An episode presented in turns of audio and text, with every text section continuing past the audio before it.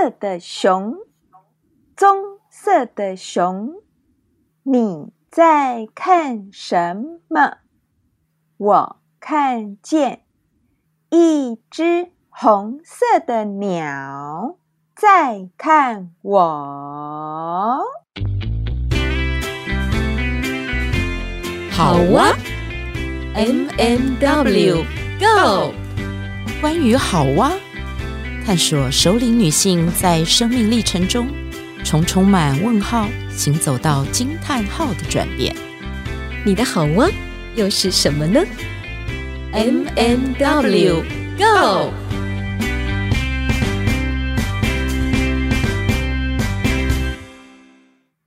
嗨，亲爱的听众朋友，我们刚刚听到我们今天的特别来宾——后青春绘本馆的主编，他是卢怡芳。这个是他为他的女儿尚恩讲的故事。欢迎芳芳。好，各位听众朋友，大家好，我是芳芳，我又来了。好各位亲爱的听众朋友，我是 W Witch，很开心。我们在二零二三的元旦过后不久，就请到了第一位特别来宾。然后芳芳呢，她有一个可爱的女儿，现在九个月大，对不对？是是。如果大家有听的话，我们上一集主要谈的是后青春绘本馆，那还有关于他们的志工服务跟培训这些项目。那这一集我们要邀请芳芳跟我们谈的是，她在跟九个月的女儿说故事，跟小朋友说故事。然后和跟熟龄的长辈们到机构啊，跟熟龄长辈做互动，这样的说故事之间有什么不一样？然后，如果呃听众朋友未来有兴趣加入熟龄绘本呵呵 后青春绘本馆这个部分的话，那又该准备些什么呢？又该注意些什么呢？那我们就请芳芳来跟我们聊一聊喽。好，那呃，我其实想先分享的应该是说。我自己其实说故事的时间啊，就是读绘本说故事的时间，其实从大学应该是一年级就开始。那因为我念的是幼儿教育，所以我其实在学校我们会运用绘本这个媒材跟孩子们做互动。那当然我的对象就是呃学龄前的小朋友，幼儿教育，我就幼儿园的小朋友。那呃，我自己其实也一直在在不同的这个场域去当故事志工，大部分都是当小朋友的故事志工。那也快要有二十年的时间，啊，看不出来。对，这这，因为从大学毕业开始，其实我就一直在说故事，嗯、然后。嗯，所以我其实也一直很期待，就是说，哎，是不是有一天我可以为自己的孩子说故事这样子？嗯、那终于在我将近近四十岁的现在，呃，终于可以为我的孩子说故事这样子。因为我其实从从前就是一直在研究怎么跟小朋友，然后后来研究所去念的是怎么样为婴幼儿，所以就是零到三，嗯、所以我觉得很很有趣的。这个呃学习，从那个学习，我可以应用在我的实际的生命生活当中。嗯，对，好甜蜜。嗯，所以这就是呃跟孩子说故事，特别是跟就是小朋友啊，不同年龄，当然说故事的方法会有一些不一样。那对于那一些可能已经开始可以互动啊，会可以有问有答的孩子，嗯，我觉得跟孩子说故事啊，是特别。容易可以在故事的情境当中去感受那个故事的纯粹的乐趣，好笑啊，很幽默啊，然后天马行空啊。但是很多的故事，即便他听马天马行空，有时候孩子会是深信不疑，就是哦，他觉得呃，这时候老虎出来，这时候巫婆出来，他觉得哦，好恐怖哦，这样子，他们有身临其境的感觉。对，那当然可以在故事的之后，可跟跟孩子有一些对话讨论，可能去跟他的生活去做一些连接，让他在呃阅读的过程当中有一些深化。那对于自己的生活也会有一些呃串联。那跟长者说故事又很不一样。嗯，一个是长辈，其实不论他是这个健康啊，或者是说有一些。呃这个失能失智，其实他们都已经有很丰富的生命经历跟生命的历练。那他们在看这个绘本这个媒材的时候呢，刚开始如果他之前都没有什么接触过，刚开始他会觉得他不容易进入绘本这个媒材，因为他可能太天马行空了，太。太不可思议了，那所以像我，我之前在培训，我就常常举一个例子，嗯。嗯，我就讲那个之前有一本绘本叫《野狼的肚子，我的家》，那就是说一只大野狼把一只老鼠跟一只鸭子吞到肚子里，那他们两只就在这个大野狼的肚子里面这个作怪这样子，然后活得很快乐。可是这个长辈他就会觉得说，这怎么可能发生？这吃到肚子里应该就消化掉啦，因 为他就是说的很实际，没有错。那其实所以真的要能够进入绘本这样的一个媒介里面，他是需要有一些想象力，他要能够放松，他要能够嗯。愿意天马行空。嗯，所以有时候跟长者在分享的时候，他不容易这么快进入纯粹听这个绘本故事的乐趣。是，对，所以呢，我们就要用一些小技巧啊、小方法，让他去跟这个故事产生一些连接，让他对这个故事产生兴趣。然后，呃，在听故事的过程当中，其实更多的是去引发长者他自己的观点。他自己对于这本书的一些议题的呃觉察，可能是跟自己的生命的互动，那分享更多他自己的生命故事。所以有的时候跟孩子，老实说，共读绘本是很享受那个单纯的乐趣。跟长者共读绘本的时候呢，有一点点像是你要怎么样借由一些引导的方式，让他可以更分享更多他的生命故事。那我自己也在过程当中跟他学习，所以的确是有很不一样的地方。是芳芳，你刚刚提到那个野狼的肚子，我的家，我的家，对，一提到就是有长辈哦跟你回应，他是以理性的观点来讲说，这怎么可能？那你当下怎么回应他的？我很好奇。嗯，我其实当下有一点吓到，说，哎，对，怎么没有人问过我这个问题？是的确，小朋友也没有问过啊。然后，嗯、呃，我去别的地方讲，哎，也没有人问过啊，所以我也在想说，哎，对。这个他问的很实际，嗯，那我我觉得我会站在比较真实的角度，就比如说，我会让他知道这个绘本故事，它当然不是讲真的事情，它很多时候只是借由一个故事，一个呃趣味或是一个发人深省的故事，然后让我们有一些想法，比如说劝人向善等等，所以我就举了。呃，他们可能比较有经验的，例如说台湾民间故事，嗯哼，嗯，哦，我就说，哎、欸，我们那那你看这民间的故事哈，民间的故事啊，哎、欸，有的时候它也是，比如说公，哎、欸，土地公啊，安诺安诺啊，其实呢，这个可能它就是一个故事啊，背后它其实要劝人向善。哦、啊，这个绘本的故事也是这样哦，伊不是真正发生的，啊，伊就是一个故事。啊，不过这个故事背后有一挂这趣味的代志，让你人来讨论。嗯，其实我就是照实跟他讲，嗯，那他能够理解台湾民间故事不是真的，他可以接受，然后他也会看台湾故事，但是呢，他哎、欸，他就理解说，哦啊，这个故事背后有一些这个人生的寓意啊，人生的道。理哦啊，原来绘本哦，不是说叫我要相信这个故事，而是哎、欸，故事背后嗯有一些人生的道理，哎，他就能够接受，嗯，哎、欸，可是。其实就这一个部分哦，我觉得刚刚提到的是说哦，跟幼儿讲和跟长辈讲的那个不太一样的地方。可是我我刚刚在讲这件事情的时候，就是当不管是长辈或者是孩子们提出来对故事的疑问的时候，你知道，我如果回答不了的时候，我通常会丢出就是反问说。那有没有其他人觉得？有没有其他对你觉得呢？为什么会是会是这样？他还活着，然后，呃，有没有人其他人可以说出来？可能是怎么一回事？然后我我发现，你知道，跟孩子的部分哈，当然，那这个当然指的是学龄的孩子了。大一点的孩子，其实他们的反应会很很快很多，他们会帮那个去做合理化的解释。对我，我觉得、这个、我也常用。好，对 对，这个这个是那个其中的差异。长辈的话，他们的现实感比较多，对吗？应该这样讲。对，对没错。所以那个啊，因为他们可能是。呃，之前很没有接触过绘本啦。如果有一段时间接触过绘本，嗯、他就可以知道说，哎、欸，其实绘本他们就会有很多的这种想象啊，天马行空的乐趣。对啊，他就比较容易接受，就先从故事里面的乐趣去感受，然后当然也会后有后面的这一些。嗯，思考的东西。我要夸奖芳芳，她刚刚讲用闽南语讲的时候讲的好溜哦。我想问的是说，所以呃，你们会针对长辈的不同，然后你会整个用闽南语讲吗？还是有需要到这样的时候吗？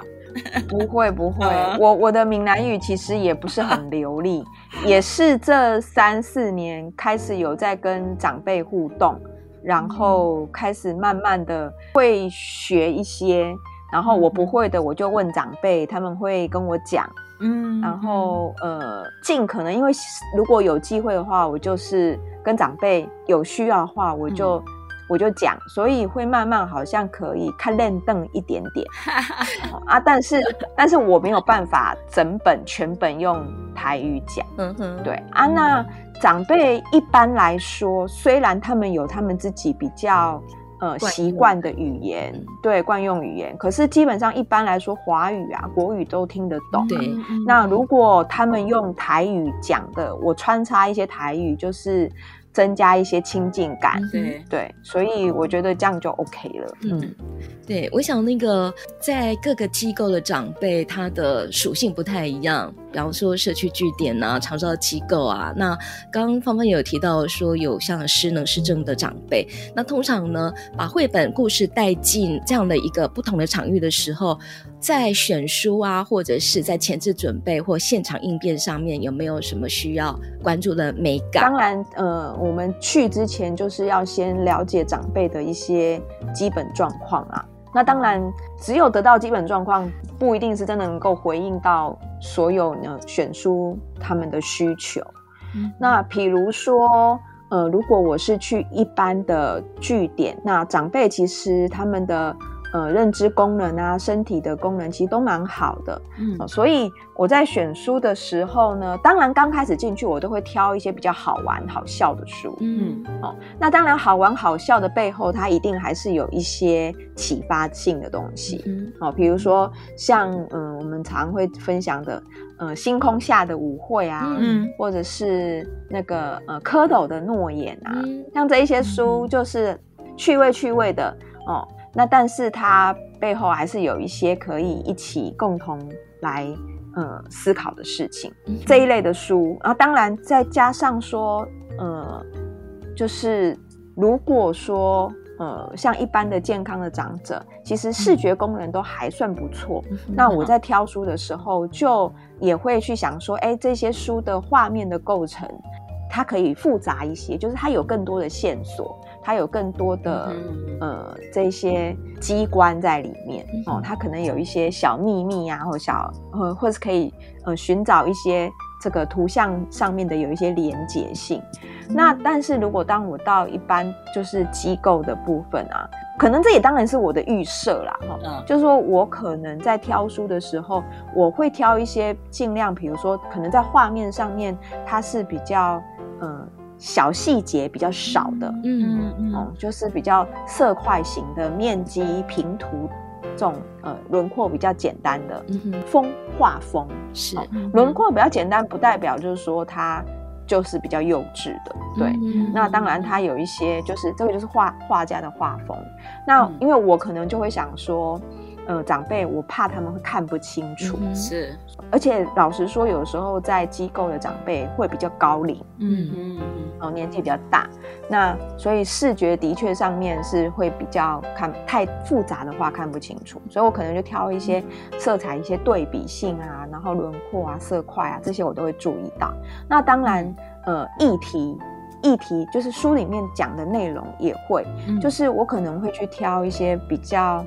呃，就是故事情节要简单一些的，嗯哼，故事情节它不要太过复杂，嗯，因为有时候太复杂，它不只要理，它要先理解故事才有办法对话，对。对，所以如果故事情节太转折太复杂，那或太冗长。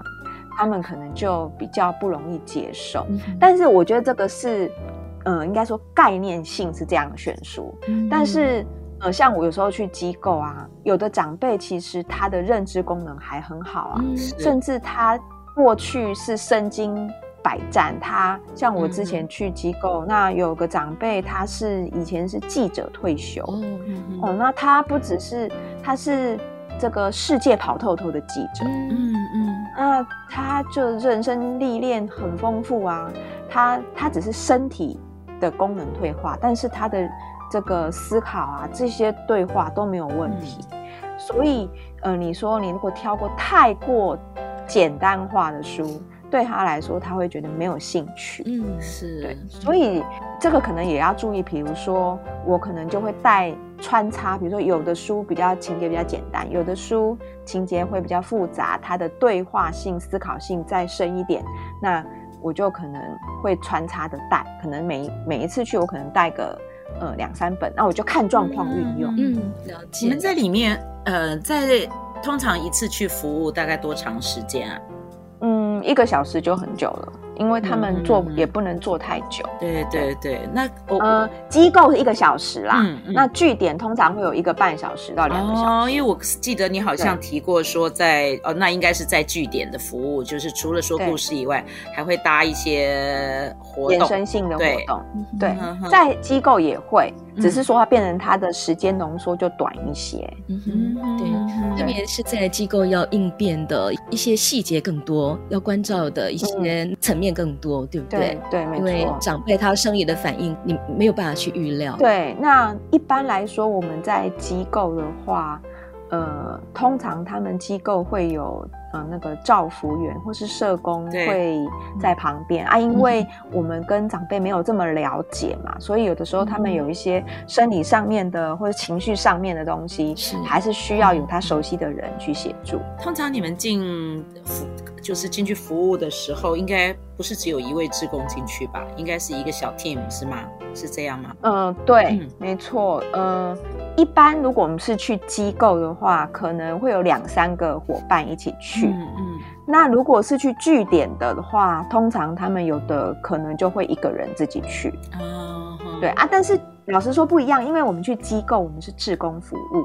嗯嗯，嗯那但是去一般的据点啊，有一些是我们有一些伙伴，嗯、他们有在据点当乐龄老师。哦，那他们就会运用绘本穿插。哦、那他本来就是有在那边授课啊，或者是说他本来就有在这样不同的据点去跑课程。所以他也是，的确他们是会有一些讲师费的，嗯、对，这是一个蛮好的方向。所以这样听起来的话，后青春绘本馆的这个培训课程，就是他们未来的发展会有比较多面向咯，就是上上课的人。对，嗯、呃，应该是说之前刚开始来嗯参加培训的大部分都是。退休的熟龄组，他们想说，哎、欸，为自己的人生，哎、欸，找一个新的乐趣啊，或方向，然后、嗯、或是想要服务服务的呃一种方式。那慢慢的有越来越多，他原本就是乐龄工作者，嗯，他原本就有自己身上有一些很厉害的技能，比如说像我们就有很多呃这个粉彩老师啊，嗯，或者是画缠绕画的老师，或是他做什么艺术辅疗的啊。对戏剧的啊，然后呃园艺的啊等等的各种，他本来就本身有一些专长，嗯、那他会再来，像他就想说，哎，他可以结合绘本，嗯、他可以把他的原本的这一个课程可以做一些不同的变化性，是。对，那所以。我觉得我们的培训完以后，没有说他一定有说什么呃工作机会，嗯嗯，但是的确是因为大家越来越能够接受首领来读绘本这样的一个风气跟概念，所以也开始在据点啊的这一些办理课程的人，他们也会想说，哎，可以让长辈来体验看看这个绘本的。魅力，所以也开始会询问我们，或是自己他们会去寻找，呃，有在带绘本的老师，嗯、那他们就可以邀请这些老师进到他们的据点去做讲师。嗯、对，那的确也开发出一些工作的机会。那我们也很乐见这样，因为它会是一个学然后再用嘛，学用它其实是能够让我们可以不断的。不只有成就感，然后也不也会不断的让自己有一些呃新的方向。嗯。我就觉得像呃蛮多呃我们的学员，有的是我们的志工，有的是我们一般的学员，也会因为就是说，哎，他们开始要去带这样的活动，他们开始会对绘本有更多的研究，嗯然后也会更去思考说，哎，这本绘本可以怎么带延伸，可以怎么做、呃活动，所以他们呃也会动很多脑哦，所以。过去可能没有这样，哎，可是慢慢的生活里面就有一些不一样的重心，我觉得也很棒。对，我想那个后青春绘本馆有一个很重要的核心，嗯，共学，对不对？共学，对，共学、共玩、共玩共老、共老、共好。共好，最后面也很重要。那我想问问芳芳，在你这么多年来陪长辈呃讲故事，或深入到第一现场，你觉得在这个过程当中，你印象最深刻的是什么？有没有感动的那那种故事发生呢？我觉得很容易特别感动的，应该是我们刚开始在办。呃，用绘本陪伴长者的这样的一个方案的时候，嗯、那我们第一次的培训，我们是在我们跟高雄的故事妈妈协会合作。嗯、上完课程以后，我们一样进到据点去做实习。嗯、那在那一次的活动当中啊，活动结束以后，有一个来参加，不是培训，就是参加这个活动的一个大姐，那她就来前面跟我们说。他特别说他是基督徒，嗯、他说他已经很不快乐很长一段时间了，然后他有忧郁症的这样的一个状况，嗯、然后他也都很不喜欢出门这样子，嗯、但是他说今天他很高兴，他有让自己出来参加这一个绘本活动，嗯、他是一边有一点点啜泣，然后有一点点就是握着我们的手说，然后他就说。如果啊，他说未来他如果又觉得心情不好，或者觉得很低落的时候，他会想起今天我们在绘本里面唱的那首歌。嗯，唱什么歌？就是那个老波波的雨伞这本这本书。然后他这个书就是这个老波波，因为他一直很纠结嘛，他不愿意打开伞嘛。但是当他打开那把伞以后，他就。有了不同的世界的体验，然后他的心情啊，他的这个精神啊都不一样了。嗯，那我绘本里面就是老伯伯打开伞，他的伞走到雨中里面就会有下雨了，下雨了，滴滴答。下雨了，下雨了，啪啦啪哒啪。那因为这个旋律不断的在我们故事里面有重复嘛，他就说他以后他就会想起这首歌，然后要记得把那个心像雨伞一样打开。哇、嗯，对，然后张很大这样子。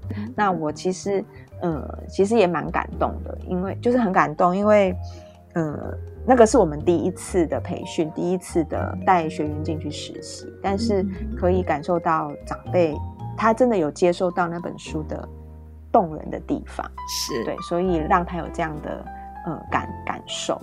嗯、那当然有很多这样的小故事，其实一就会一直累积，让我们觉得有勇气继续做这件事情。嗯、因为老实说，把绘本呃运用在首领长者身上。嗯因为前面没有人在这样做，所以我们其实也是常常觉得说，哎，是不是可以这样？是不是可以这样？可是你会看到很多的故事，就会觉得说，哦，可以的，他可以继续这样继续做下去。嗯，刚刚你唱歌的那个部分，我就想到，其实这个部分哈，或许你们也可以收集一些，就是大概，我想我们现在在讲的长辈，大概也都有，就是说都有八十岁以上了。我有对我有发现一件事情，因为连我自己，我妈妈八十六，然后我发现说，我妈妈有的时候讲着讲着，她会讲到小时候的事情，她讲小时候的事情，然后有的时候她还会唱日本歌，因为他们是对对对，他们会唱日文歌。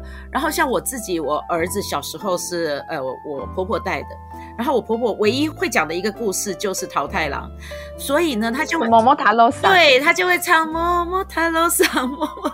我也是，我也是，是不是？我就是这样。哎、欸，我我那我的经历跟你儿子很像。我就是小时候是我阿嬷带的，然后我阿嬷，我阿嬷就是会唱《某某塔罗桑》。我小时候就是，因为我忘记了我是跟谁讲了，就是我小时候很喜欢看桃太郎的故事。是，我们那时候是林小楼演。对对对对对，哦，对，然后对，然后他就是圆圆的，他长得好可爱这样。对，然后他有很多集，然后很奇幻，所以我很喜，我们很喜欢看。我小时候就会听我阿嬷讲桃太郎的故事，然后我阿嬷就会搭配《桃太郎さん》这首歌。那我就有一次，我就是去机构，然后就是。呃呃，我忘记我是讲哪个故事，但我前面有先唱这一首歌《桃太郎さん》， 但我有几段不太会唱。那现场的长辈好几个会接着唱，即便他们失智症，真的有失智症，可是他就接着他们就教我唱。所以，对啊，就是有一些歌曲是能够呃串联起他们很多的回忆，很多的共鸣。是，而且哈。其实这个我觉得是所有的那个都是这样的情况，就是人到了某一个年纪的时候，他到最后应该讲他越高龄的时候，哈，他越会回头讲母语。嗯、然后有的是回头讲母语，就是像我们现在在如果在台湾，我们一般都是用呃就国语对话，可是他年纪越大，他就越会回头讲他的母语，就是他童年时候常常听到的。嗯然后还有包括歌曲，我觉得这个是非常容易把人带到一个情境里。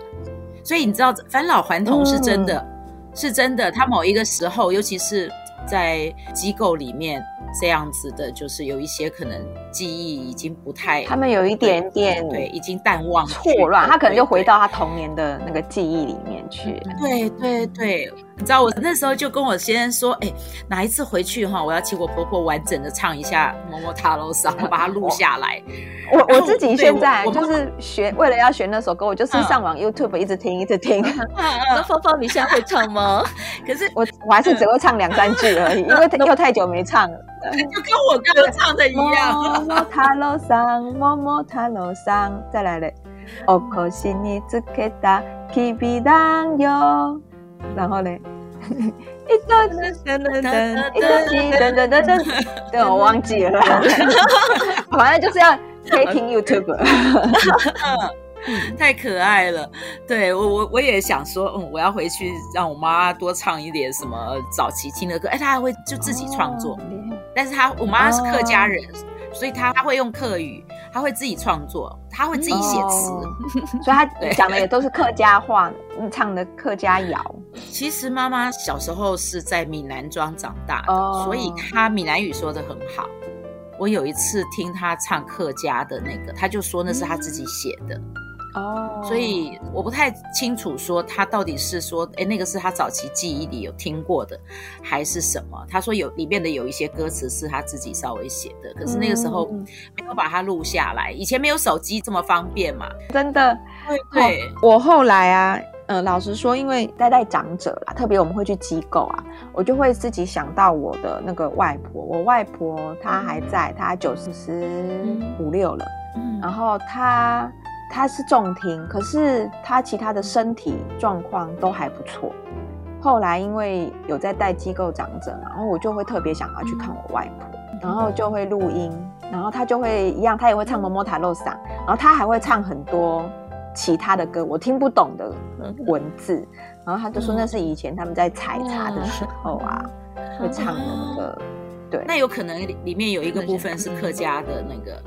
对，有可能采茶早期客家就是那种，还有那种山歌，他们唱山歌嘛，所谓的山歌就是我这边唱过去，你那边唱过来的那种对唱。对对对，这真的是很很珍贵的，我好期待那个，我们都来收集一下长者，都来我们来努力一下，看看可不可以录一集这个，太可爱了，古老的歌，可以可以。你看，我们这样讲着讲着，今天时间就到尾声了，然后。一唱起歌来就忘了时间。对，最后面我想请芳芳就是分享一下，就是这几年推展熟龄读绘本这个工作，或者我觉得这是一个非常好的使命。对你来讲，对你的生命的回馈是什么呢？我觉得，呃，我多了好多好多很特别的朋友，嗯、我多了很多很特别的朋友。嗯、呃，我从来可能没有想过，我可以跟很多七八十岁的。嗯，老实说，比较多是女性啊，哦的，她们这个年纪应该有的可以算当我阿妈了。那嗯嗯，六十几岁的就是像我妈妈这样子。那我多了很多有六十几岁、七十几岁、八十几岁的嗯、呃、熟龄大姐姐的好朋友。呃，因为现在拜 Line 的这个方便性，我们就会有很多时候我们会互相关心。他们可能因为的确也不是直接的亲属，所以不会有太多的呃情感这种压力跟负担。可是更多的是，对对，情感的纠结，更多的而是彼此的关心。然后，当然他们就会有，呃，他们很多时候，我现在走的路，他们都曾经走过，所以他们会给我很多的鼓励，然后给我很多的温暖，还有给我呃一些建议。然后，我觉得是他们支持着、支撑着我可以继续做这些事情。还有的时候，其实我也有一点点害怕做这个工作，因为的确我们在这个工作的过程当中，有一些人会先离开我们，因为我们认识的人他可能也比较高龄，或者是说的确原本身体就有一些状况，所以也会在中途就跟我们呃暂时就分开这样子。对，所以、呃，我觉得有很多的收获，是我有得到很多。呃，朋友，而且都是很特别的朋友，但是我也自己有时候有一点害怕，因为呃，的确就像上一集讲的那个情感放下去，虽然它不是志工，但是那个情感放下去，有时候呃，你要说再见，其实是有一点有一点难过的。那还有一个部分，我觉得也很也很提醒我自己，就是呃。我可以跟这么多的高龄者相处，那我应该要更更去呃有机会就去看望我的阿妈，因为她也是很高龄很高龄的。然后我的妈妈等等的这一就是自己的家人，对，嗯，很多时候我们可以跟外面的人相处很好，那有时候跟自己的家人就会忘记，其实也是要。好好的相处，就是珍惜当下。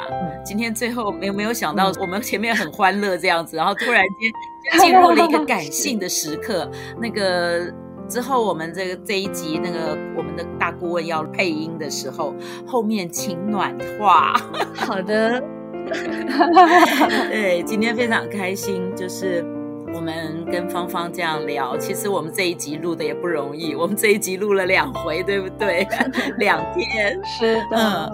但是我我觉得很感动。呃，坦白讲，你刚刚在讲的时候，我觉得有好多东西也 touch 到我，就是我大概就是你妈妈那一辈了。然后，可是我想到我还有我妈妈，还有我婆婆，婆婆也九十岁了。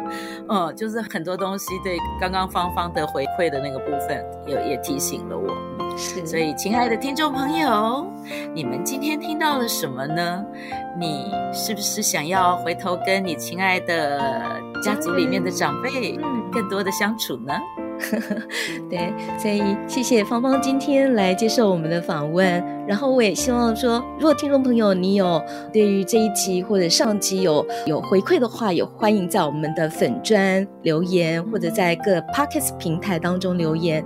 那也欢迎到后青春绘本馆的粉丝团当中。我想到时候有相关的一些活动讯息，芳芳他们也都会 po 在上面。我想我们可以用呃更不一样的方式来陪伴我们的长辈，或者是我们身边我们可以接触的任何的长辈。今天谢谢大家的收听喽。谢谢。谢谢，那我们下回拜拜，拜拜，谢谢，拜拜。